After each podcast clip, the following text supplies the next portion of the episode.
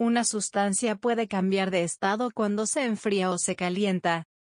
Para calentamiento, cuando una sustancia se calienta, sus partículas pueden ganar suficiente energía para vencer las fuerzas que las unen entre ellas, lo que resulta en un cambio de estado.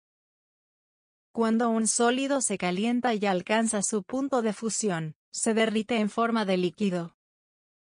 Cuando un líquido se calienta y alcanza su punto de ebullición, hierve en forma de gas. Para enfriamiento.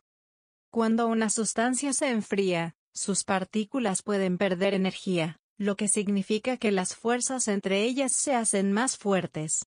Si las fuerzas se vuelven lo suficientemente fuertes como para unir las partículas, la sustancia cambia de estado. Cuando un gas se enfría y alcanza su punto de ebullición, se condensa en forma de líquido. Cuando un líquido se enfría y alcanza su punto de fusión, se congela y se convierte en un sólido.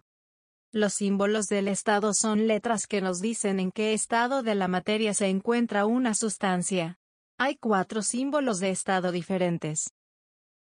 S. Se utiliza para sólidos. L. Se utiliza para líquidos puros.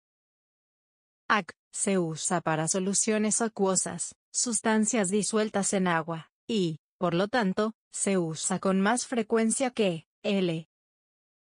G. Se utiliza para gases. Visita Seneca.lat para acceder cientos de resúmenes, ejercicios y recursos gratuitos en línea.